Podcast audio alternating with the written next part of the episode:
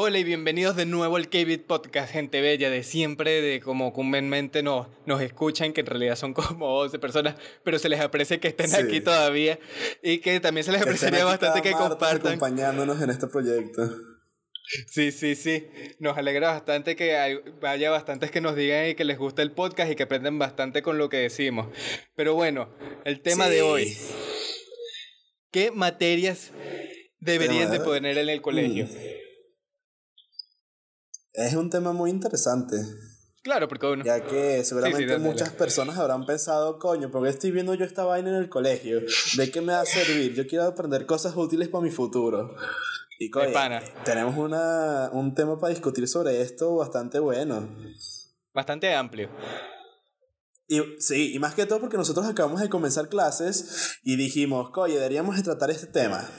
Porque los dos comenzamos la universidad, estamos empezando ya asignaturas. Bueno, Joan ya, por ejemplo, ya tiene tiempo que he comenzado y yo recién estoy empezando en la universidad. Y, oye, me hubieran eh, gustado ver algunas asignaturas en el colegio que realmente hubieran sido muy útiles.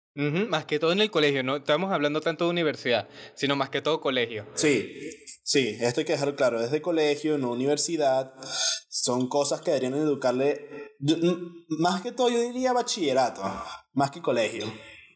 Sí, bueno, porque primaria se entiende más, porque es lo básico y demás y no sé qué. Claro, es que, por ejemplo, a mí en lo personal, ahorita te, hago la misma pregunta a ti, a mí me gustaría con una asignatura que deberían impartir en, el, en los colegios, o en el bachillerato, ser un taller de oratoria. Y, oye, para un chamo de adolescente le vendría súper bien, más que un carajito que sí de 10 años, ¿sabes? claro. Porque un carajito de 10 años, ¿qué va a hacer? Sí, eh, y para los que no sepan, eh, a lo que me refiero con este taller de oratoria, vamos a decir lo que sería como una, una asignatura llamada de comunicación para que le enseñen a los jóvenes a hablar, sepan modular su voz y sepan, no sé, eh, redactar algo, sus proyectos o escribir y hablar, ¿sabes? De una manera más formal y de una mejor manera para poder alcanzar a muchas personas. Eso de hecho es muy necesario. Mira, yo, eh, por ejemplo, esta mañana estaba hablando con mi mamá que en Panamá, por lo menos, hay mucha gente que habla pero muy mal, incluso gente profesional con títulos y todo, que dice cosas como aiga.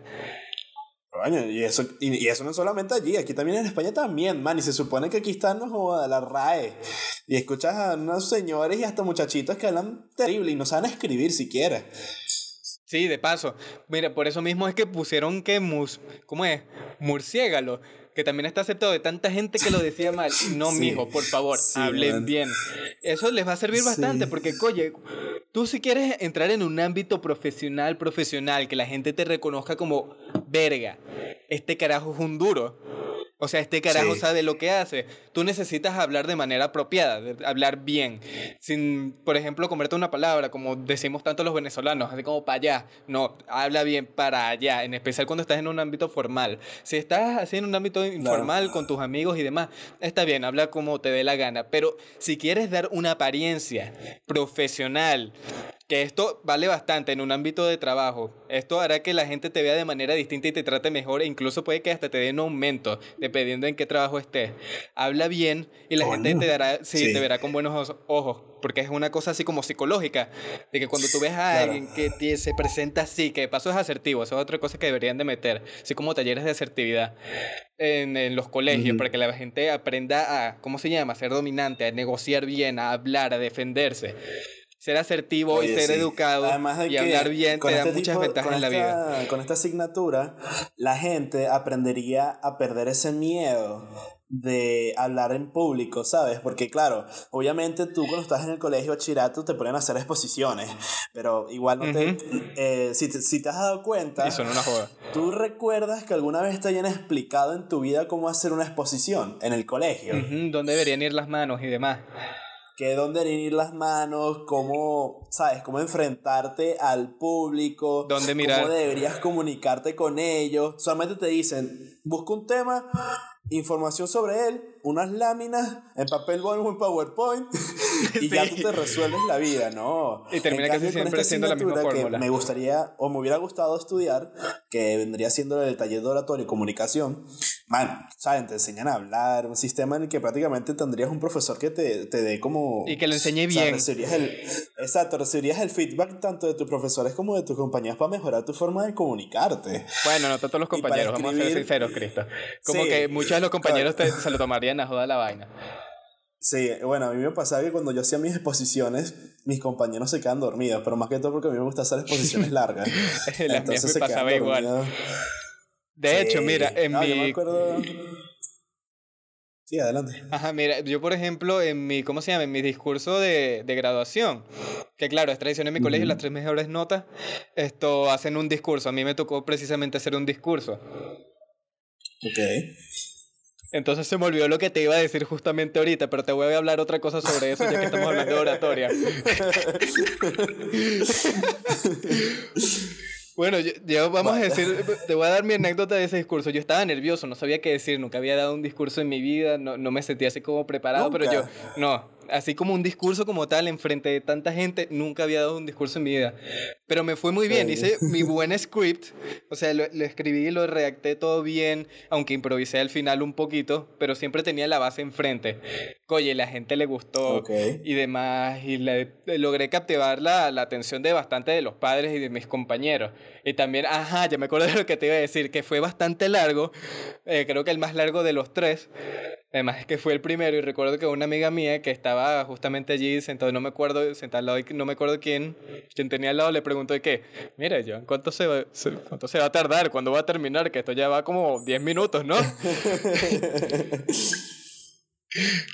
Pero sí, eso es una cosa que yo fui aprendiendo a través del tiempo, a perderle el miedo, porque yo antes de, claro, era siempre lo mismo también, de leer de un papelito y más o menos ir dando la información, no, es aprender a, ¿cómo se llama? Analizar la información, hacerla tuya y luego expresarla con voz clara y asertiva para que la gente diga, oye, este sabe lo que dice. Y si tú, por ejemplo, aunque te equivoques diciendo algo, tú le dices de manera así que se, sienta que tú estás seguro de lo que tú dices y hablas bien, correctamente, la gente, aunque lo que estés diciendo sea incorrecto, te va a creer.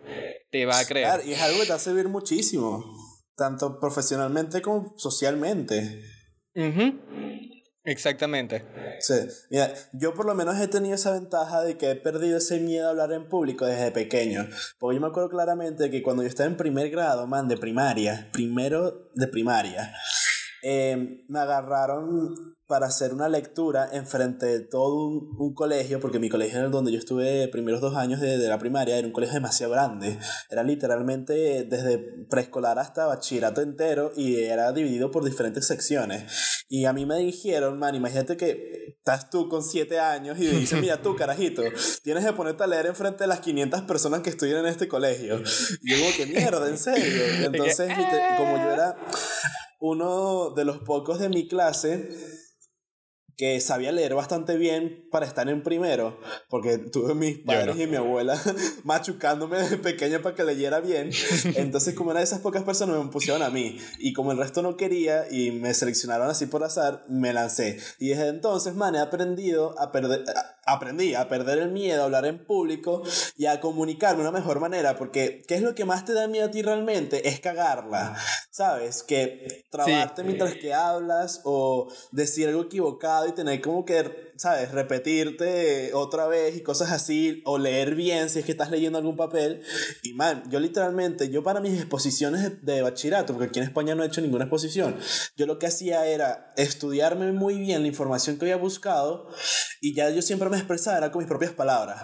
Pero yo siempre, día, el día antes de una exposición, siempre le hacía la exposición a mi mamá o a una amiga, ¿sabes? Y ya con eso me iba preparando. ¿Sabes algo que yo aprendí? Sí, sí, eso sirve bastante. que debería de tener la gente. Es algo que es muy necesario para los jóvenes, de hecho.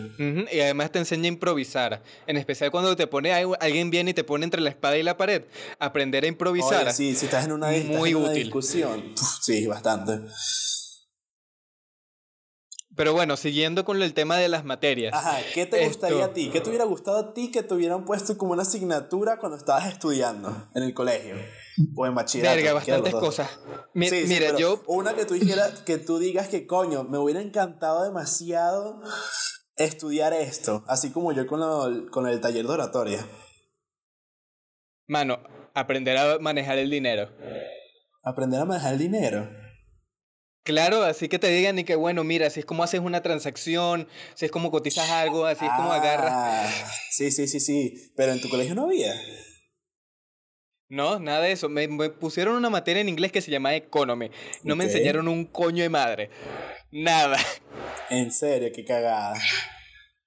Entonces, ¿sabes? Algo así que te enseñen bien cómo hacer un negocio, cómo agarrar y manejar tu dinero, cómo no desperdiciarlo.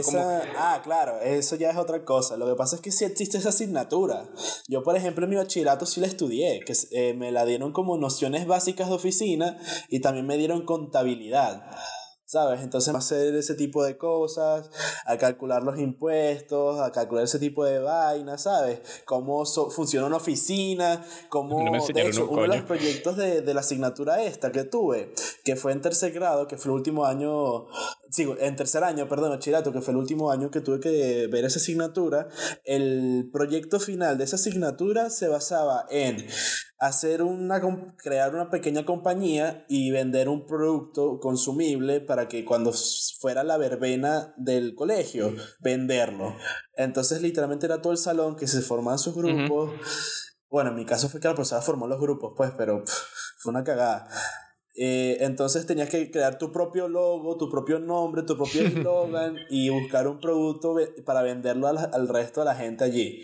Entonces, por ejemplo, te digo, hay colegios que se imparten ese tipo de asignaturas, pero no te enseñan cómo, em, ¿sabes?, a gastar tu dinero, a cómo coño deberías invertirlo, todo ese tipo de vainas. Eso sí es lo que faltó a mi asignatura. Sí,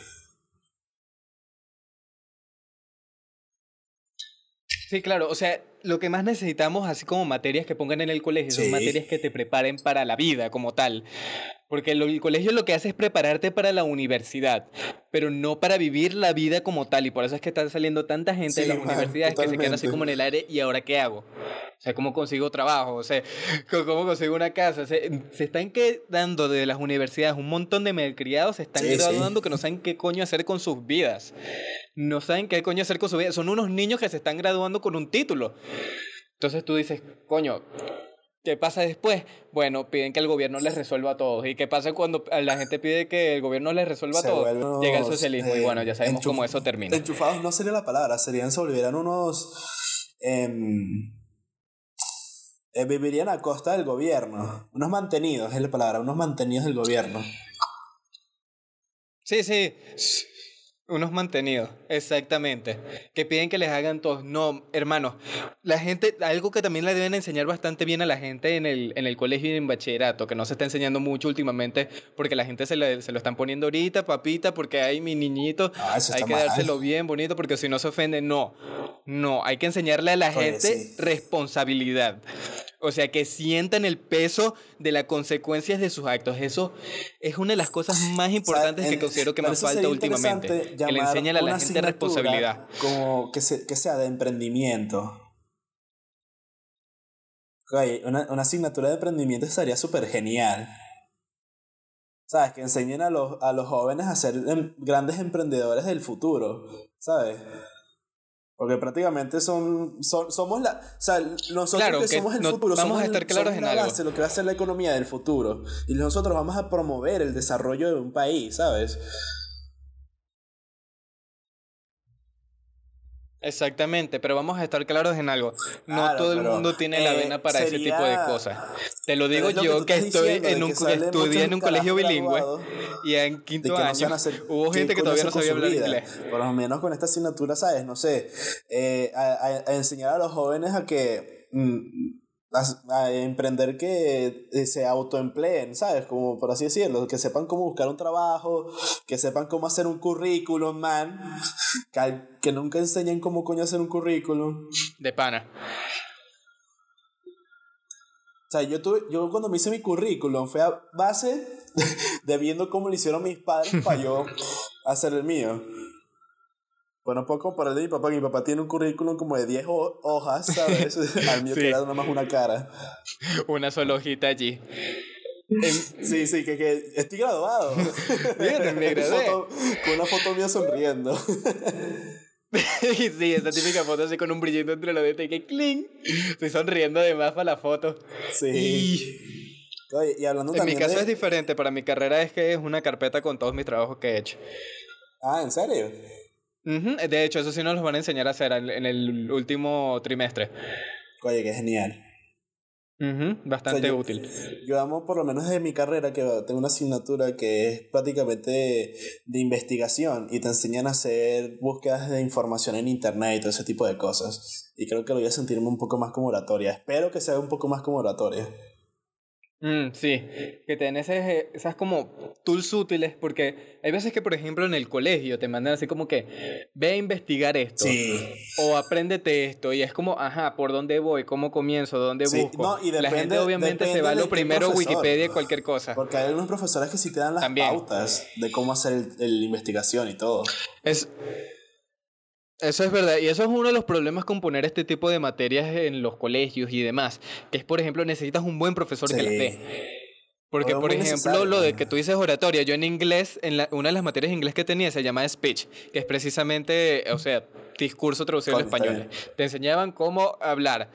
Sin embargo, quienes nos daban la materia de speech usualmente eran profesoras de, bueno, digamos que mediocre de ser bueno describiéndola. El profesor de educación física le decía, mira, tienes que dar la asignatura de speech. Y el carajo decía, pero yo qué hago, pero horas, horas de más, me van a pagar mucho más. Y pues te ponía que sí, sí, hagan tres vueltas. Y te digo que profesor, esto es speech, no me importa, corren y después me dicen si pueden hablar. Corren y luego cuando estén exacto así respirando fuerte, me van a tener que hacer un discurso y convencerme de cambiarme a Nike en vez de Adidas. bajo presión, ¿sabes? No, sí, como el militar. Y que háblame. Pero profesor, déjame un discurso. Quiero 500 palabras ahorita mismo. Convénceme de cambiarme de marca. No quiero usar Adidas más, aunque me encanta Adidas. Convénceme de cambiarme a Nike. Qué mal que, mal, qué, qué mal que en los talleres de oratoria tienes que pagar. Sí, bueno, pero tú sabes que ese parte de ese tipo de cosas ahorita también es un negocio. Y no, y las personas que te lo dan, sabes que son personas buenas, pues.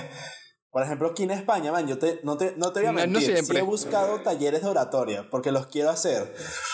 Porque siento que a, pesar de todo, a mí me faltan muchas cosas por aprender sobre eh, hablar y, y, escribir para por lo menos hacer un guion para algún podcast, una radio, una cosa así. Pero man, son sí, 200 euros, una vaina así. Entonces, como que no, por favor.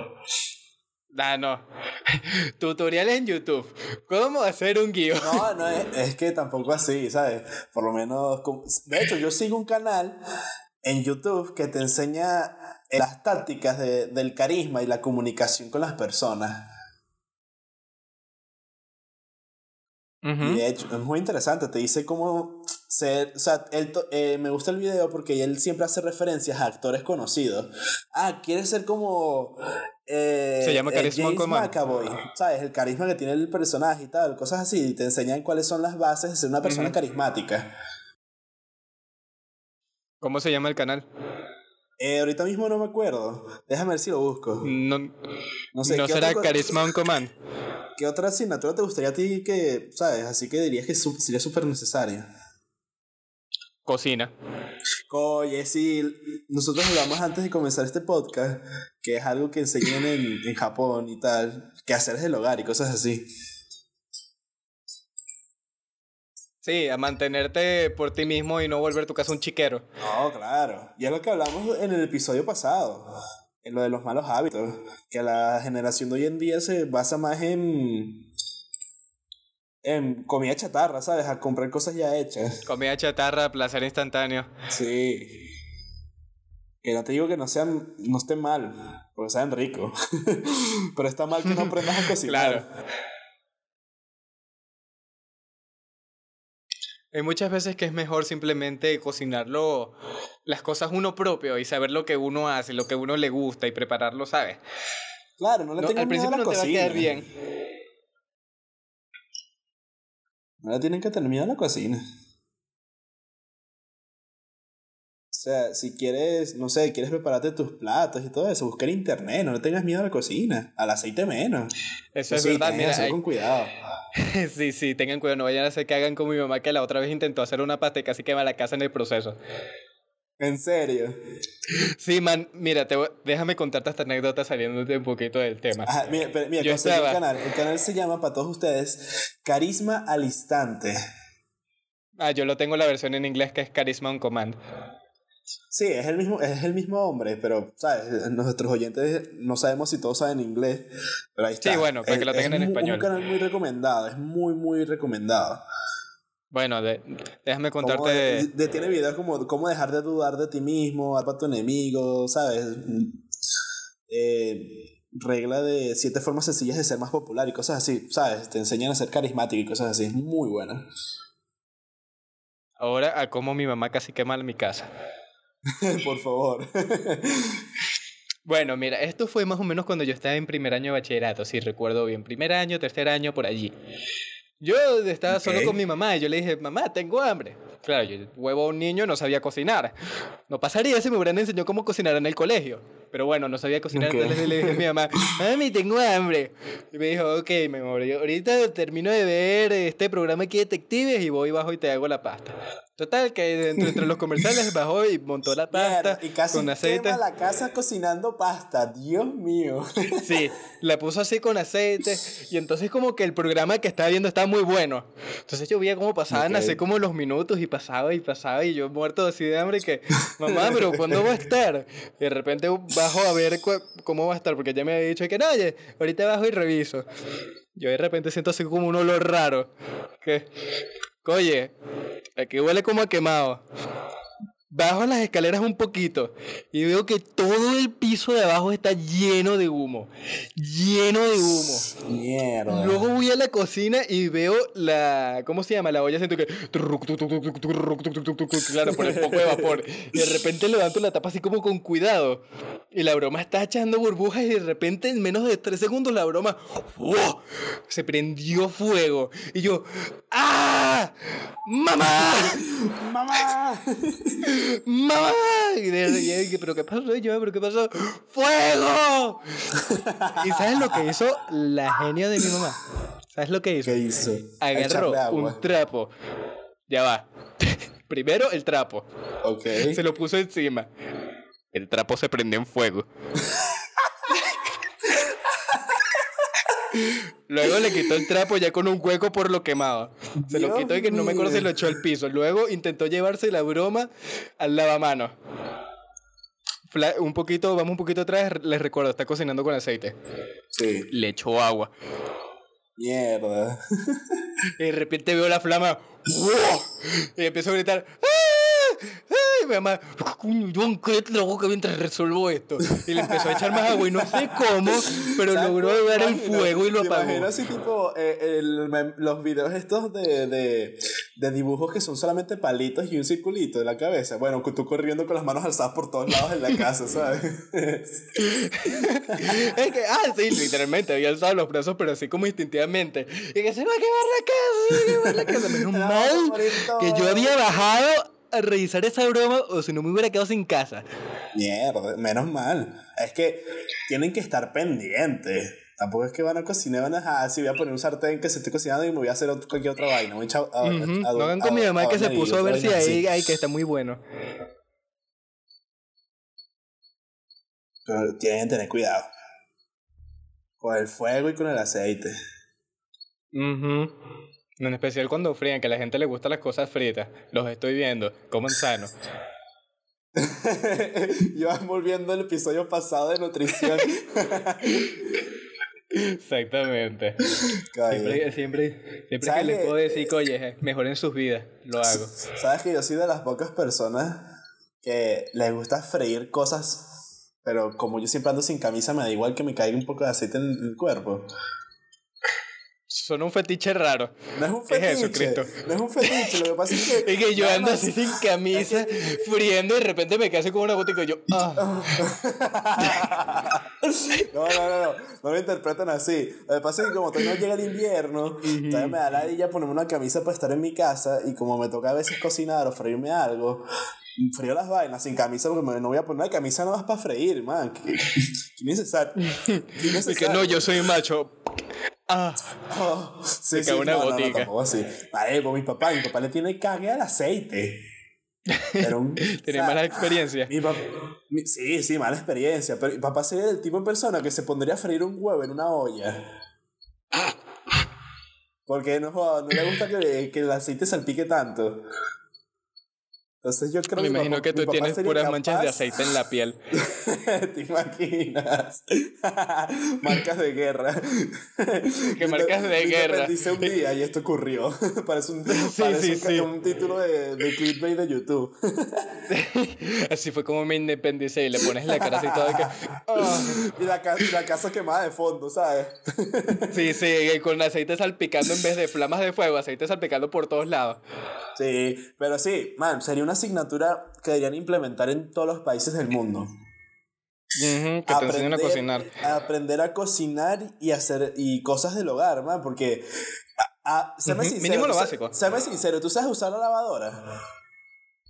No, pero puedo leer las instrucciones. Ah, ¿sabes? Esa es otra cosa que también los caras dicen, sí, yo me quiero independizar, yo me quiero independizar, yo que no quiero vivir contigo. Se van, mamá, ¿cómo uso la lavadora? Mamá, ¿cómo pongo el agua caliente? Ay, mamá, ¿cómo enciendo la nevera? No joda, carajito, gafo. No, ya va, los peores son los que se van con su orgullo de muérgano y agarran y no, yo no le voy a preguntar un coño a mi mamá, yo lo voy a hacer solo, voy a aprender aquí y pa, la casa termina explotando.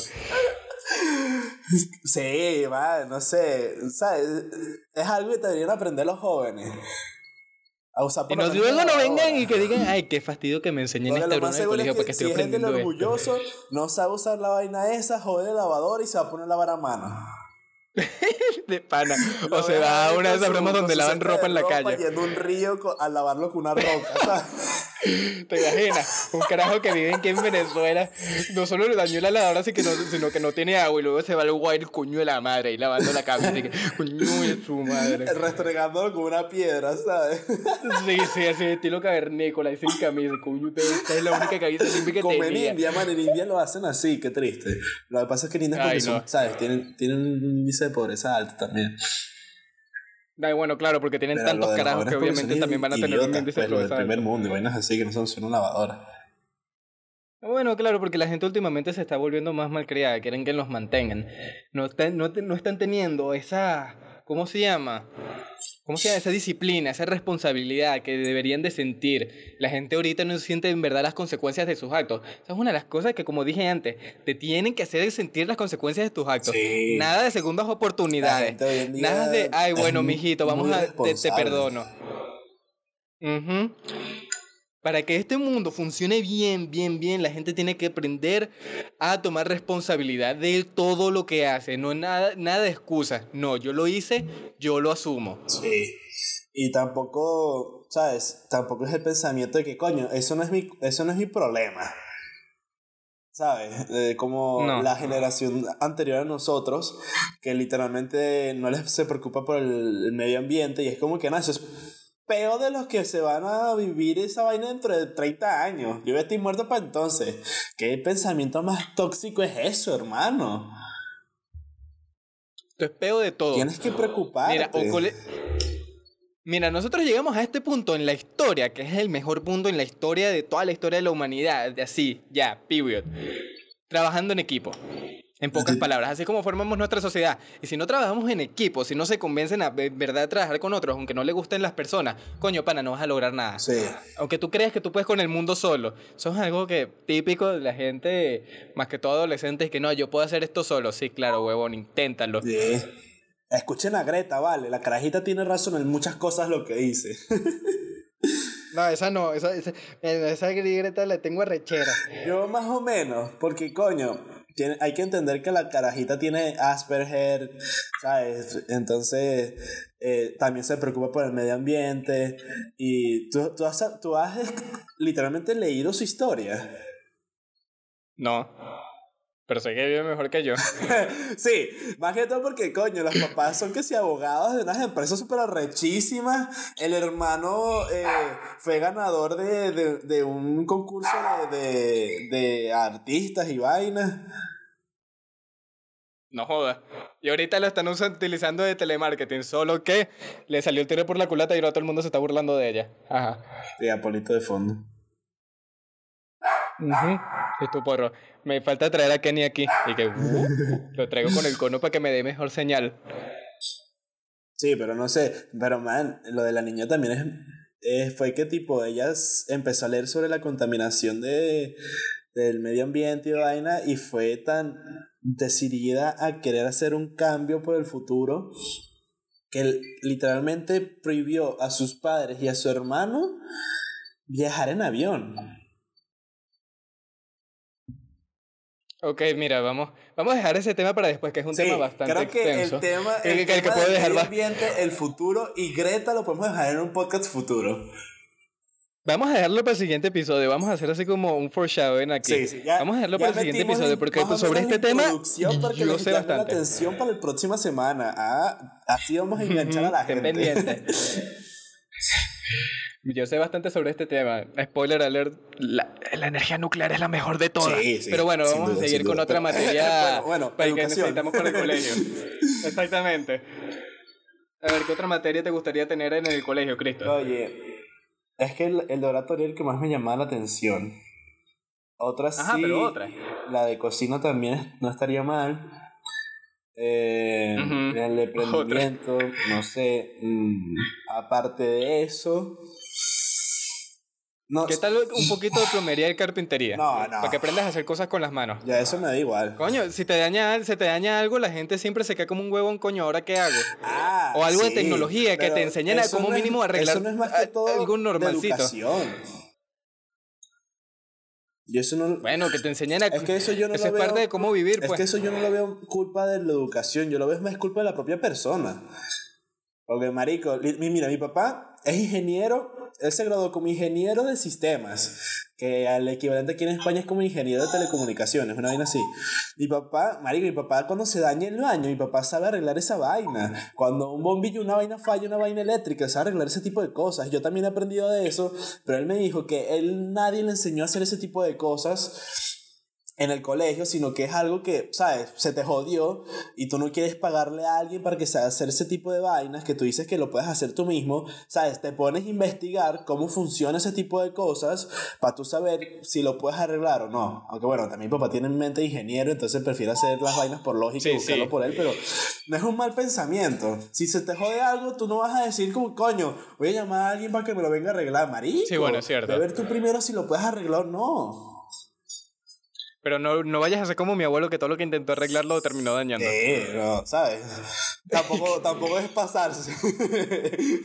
sí, sí, tampoco es pasarse. Como que de repente yo un día llego a mi casa, voy al baño y yo, marica, ¿pero qué pasó con el lavamanos? ¿Por qué está todo, por qué está todo desarmado? No, que él que tu abuelo intentó ahí arreglarlo. Pero ¿cómo? Si yo no a estar desarmado. Tu abuelo arreglando el lavamanos con un paquete de, de, de, de maruchan, ¿sabes? sí, más o menos. Y luego, ¿sabes qué? ¿Sabes cómo terminó ese mano Igual que como lo encontré ese día. Y ahí sigue, ahí sigue igualito. ¿El qué? El lavamanos. Ajá. Sigue igualito. O sea, no arregla un coño. sabes que casi que salía agua por los lados, ¿sabes? más o menos. y así se quedó. Salía agua del desastre. Lo arregló, ¿no? Y hay veces que no, también cosas que, miren, no se pongan a intentar arreglar lo que no está dañado. Una vez intentó ah, cambiar el bombillo en mi cuarto, revisarlo o algo así, y ese bombillo también tenía así como otra broma de vidrio que era así como un globo, bien adornado, que también tenía el, ventilador donde está el bombillo en mi cuarto. Él intentó sacar mi bombillo, no sé, por X razón. Cuando no lo intentó sacar, se le cayó el globo y se rompió en mil pedazos. Mierda. No lo repuso. Si no está dañado el bombillo tampoco. No sé qué, no sé qué se intentaba hacer con eso. Bueno, sí. hay que estar como en el punto medio. ¿Sabes? Saber buscar por ti mismo cómo arreglar las cosas, pero tampoco exagerar queriendo arreglarlo todo. Sí, Mucho menos conoce tu límite. Sí, exacto. Conoce lo que puedes hacer y lo que no. Eso, es algo que también deben enseñar a la gente. Es cuándo pasarse y cuándo no. Es como que, mira, tú, tú puedes hacer las cosas por ti mismo. Sí, eso es una mentalidad que le está metiendo mucho ahorita a la gente, pero lo que no les dicen es que, mira, pana, tú tienes tus límites. Espérate un momentico, no te vuelvas loco haciendo cualquier cosa. No crees que el mundo está en, tu, en la palma de tu mano. Claro. Ya va. Tú no puedes hacer todo lo que quieras. Sí, sí. Y ojo, muy, mucho cuidado con los aparatos electrónicos y con la electricidad en sí. También. Ah, que por cierto, hablando de universidades y vainas así, de, asignatura. Yo ahorita en la universidad tengo, eh, tengo una asignatura que se llama análisis de circuitos. Entonces, para el análisis de circuitos, nos, me pidieron hacer un test de riesgos y prevenciones al laboratorio de análisis de circuitos, porque vamos a estar tratando con literalmente circuitos eléctricos.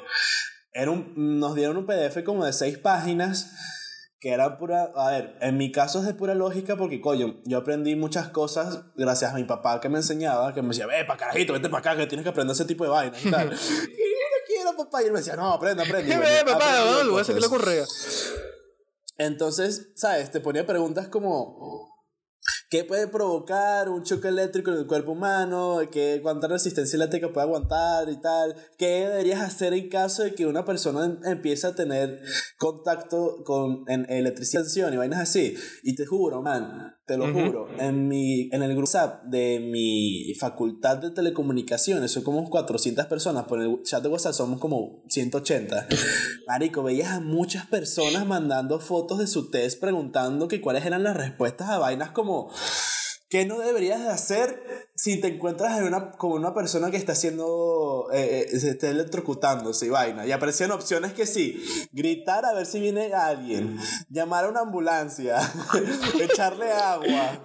Que claro. la otra opción más razonable era claro. interrumpir eh, la conexión eléctrica bajando los breaks. Y es como que, man, es decir, no me estás preguntando qué respuesta deberías de poner. Échale agua. No, mentira, lo importante es gritar. Obviamente, en situaciones así, lo importante es gritar.